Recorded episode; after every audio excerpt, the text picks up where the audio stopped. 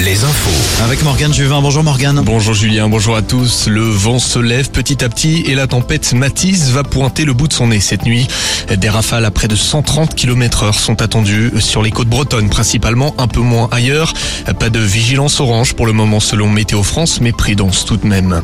Le plan de gestion de l'eau présenté par Emmanuel Macron cet après-midi dans les Hautes-Alpes. Parmi les mesures annoncées, une tarification progressive de nos factures. Les premiers mètres cubes seront moins chers. Au-delà d'un certain niveau de consommation, le prix sera plus élevé. Le chef de l'État est revenu aussi sur la question des bassines. Elles sont nécessaires, dit-il, même si l'agriculture devra évoluer sur le sujet de l'eau. Il a par ailleurs condamné les violences du week-end dernier à Sainte-Soline.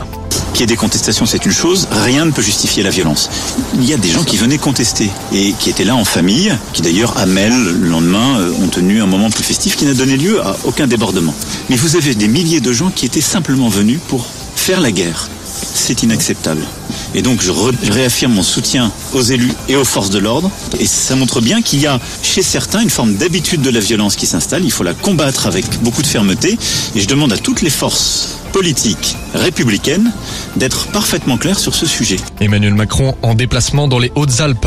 Opération filière morte sur la côte. Une opération prolongée jusqu'à mardi prochain, jour du déplacement du secrétaire d'État à la mer à Bruxelles. En effet, la Commission européenne propose d'interdire la pêche avec des engins de fond dans les aires marines protégées.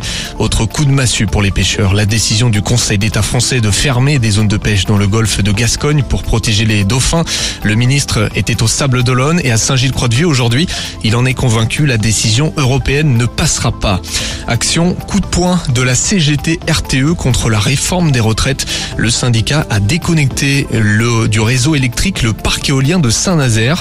Un câble a été dé- déconnecté pendant 3 heures ce matin et un autre pendant 5 heures jusqu'à 16 heures. RTE a annoncé son intention de porter plainte.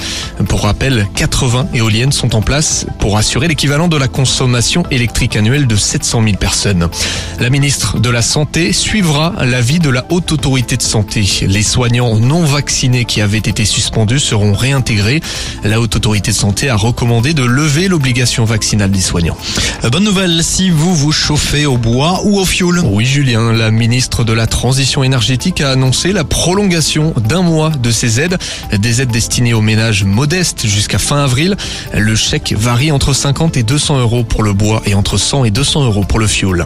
On passe aux sorties de demain. La foire expo continue à Rennes et Orléans. Premier jour au salon Passion Maison à Angoulême. Toujours à Angoulême, Charlie Winston se produit demain à la Nef. Feder est à Brest. Et puis côté humoriste, Florence Foresti est attendue à Tours. On passe au sport avec du hand hein, ce soir. Deux matchs dans le Grand Ouest. Limoges accueille Saint- Saint-Raphaël à Beaublanc. C'est son Rennes reçoit Dunkerque. Météo. Retrouvez la météo avec si belles vacances. Si belles Des campings riches en sourires. Le calme avant la tempête. La tempête Matisse va venir balayer nos régions cette nuit, surtout la côte et la Bretagne. Des rafales à près de 130 km heure pourraient être enregistrées.